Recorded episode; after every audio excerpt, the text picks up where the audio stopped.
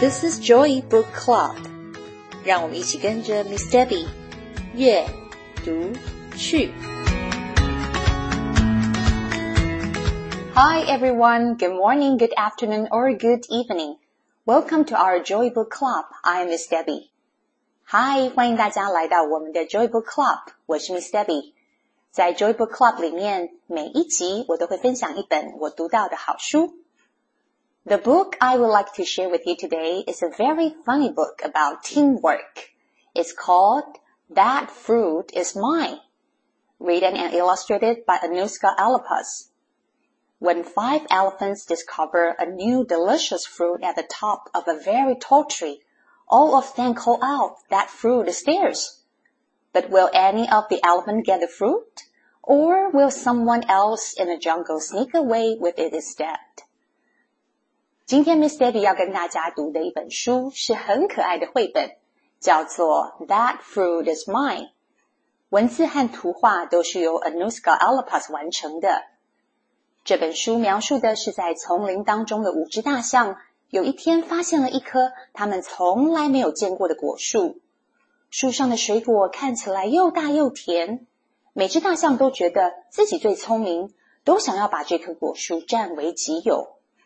到底是哪一只大象能够如愿以偿呢？让我们一起读下去。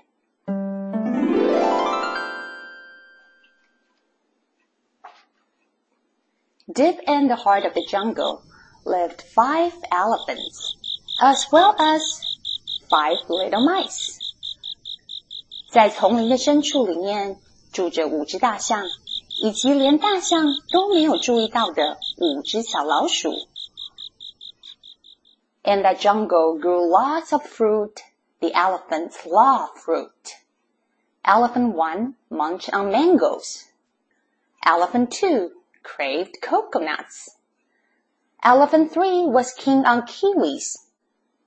Elephant four banqueted on bananas and elephant five preferred pineapples. 丛林当中生长了好多大象们爱吃的水果。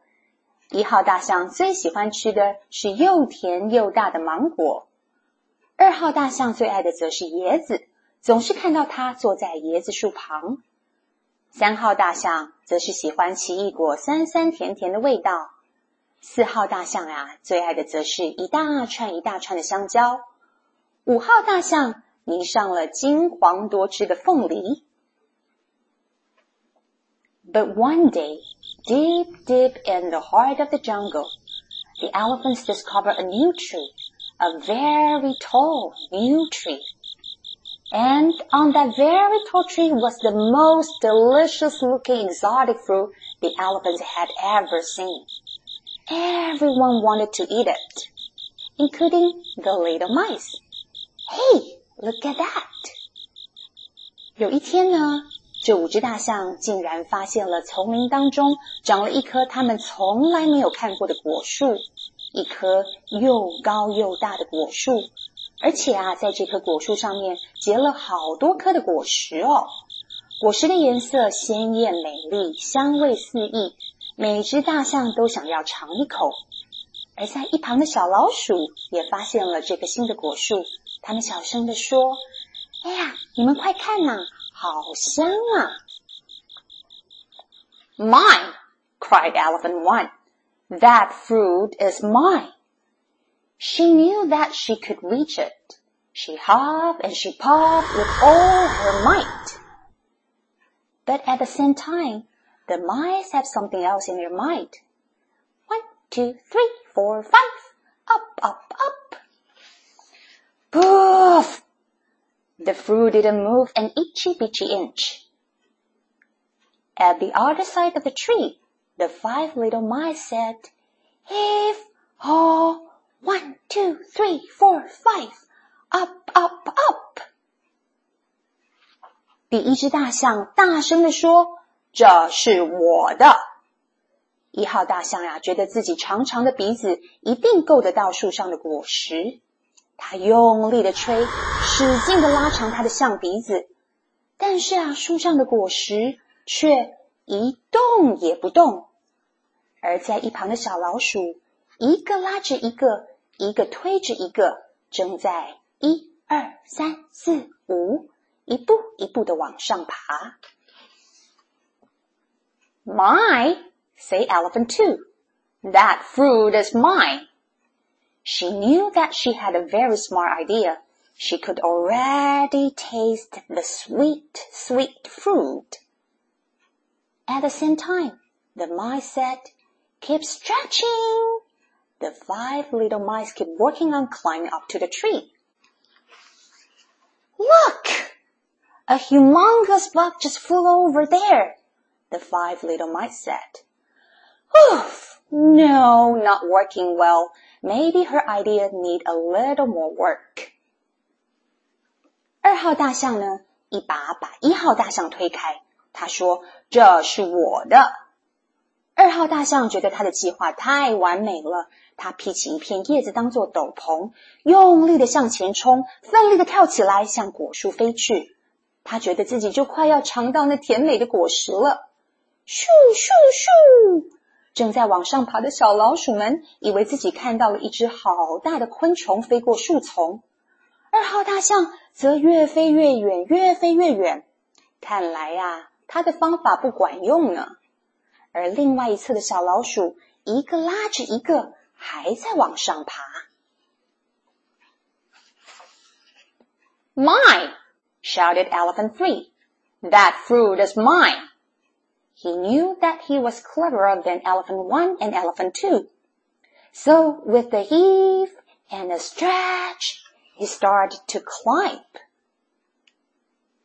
And again, at the other side of the tree, the mice said, Not far to go now.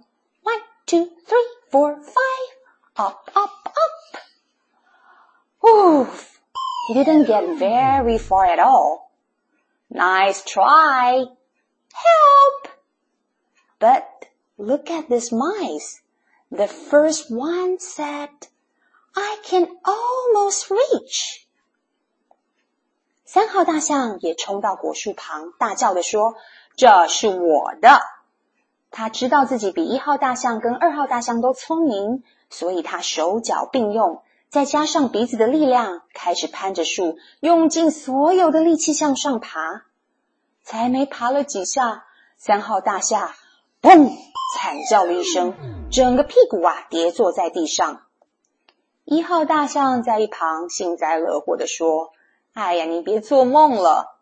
而越飞越远的二号大象则大声叫着：“救命啊！谁来救救我啊！”这个时候啊，大象们没有注意到的是，这五只小老鼠还在一个拉着一个，一个推着一个，它们已经快要爬到树梢旁边了。The elephants were getting very impatient and very hungry. Elephant Four decided to just run at the trees as fast as he could. My! My, say the elephants all at once, but at that very moment, the delicious looking exotic fruit began to move. Oops! I beg your pardon. 大象们的肚子越来越饿，也越来越没有耐心了。 四号大象不管三七二十一，一股劲的向前冲撞，并且大喊：“这是我的！”其他的大象啊也不甘示弱，也大喊：“不是你的，是我的！”不对，那个是我的。除了那只飘向北方的二号大象，剩下的四只大象撞成一团，吵成一团。没注意到的是，树上那颗又大又香的果实。既然被小老鼠们同心协力的搬走了，呜，不好意思，借过一下哦。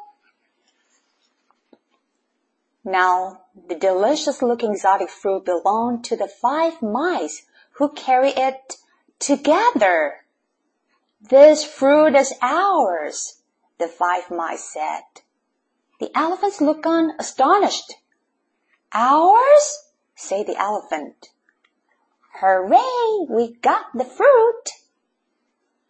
大象们目瞪口呆的看着这五只小老鼠，竟然把他们梦寐以求的水果给搬走了。这五只小老鼠是怎么办到的呀？五只小老鼠异口同声的说：“哦，太开心了！这个果实现在是我们的了。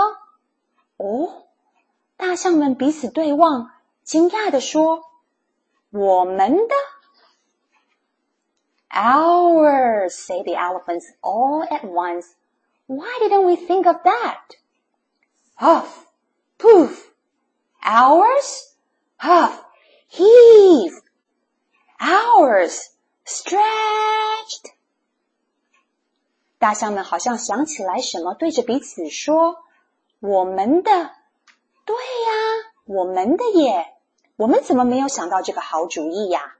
大象们一起用力的吹，一起顶着彼此往上爬，一起推摇着树干。That fruit is ours, and that's how, deep, deep in the heart of the jungle, the elephants finally got their delicious-looking exotic fruit. Weren't there five thus? One, two, three, four. Mine! 终于有了彼此的帮忙，他们如愿以偿的摘到了果实。四只大象静坐在树下，一起享受这个香甜多汁的水果。一号大象问说：“哎，我们不是总共有五只大象吗？一、二、三、四，哎，二号大象怎么还没回来呀？”想当然尔，飘向北方的二号大象还不知道会降落在哪里呢。Ours，这是我们的。落在另外一头的二号大象坐在五只小老鼠的旁边，一起分享着他们从树上摘采下来的水果。That's the end of the story. Can you tell me what these elephants learned from the five little mice? That's right. They learned that it's better to work together than alone as together they were able to get to the fruit they desired. And that's exactly what the mice were doing from the very beginning. I'm so happy to see these elephants finally understand the importance of working together, being part of the team, and helping each other to solve the problem. 在故事的最后，大家有没有发现， 大象们终于明白，要能够摘采到树上的水果，他们必须要学习五只小老鼠团结合作的方式。如果单单靠着自己的力量或者是小聪明，是没有办法达到目的的。在学校里面或在家里面，我们会需要跟同学一起制作美术劳作，或是跟家人一起玩躲避球、玩篮球。这些都需要靠大家的力量，一起讨论，一起努力，才能够达到我们想要的成果。希望大家记得 Miss Debbie 今天讲的这个 That Fruit Is Mine 的故事，提醒自己团结力量大。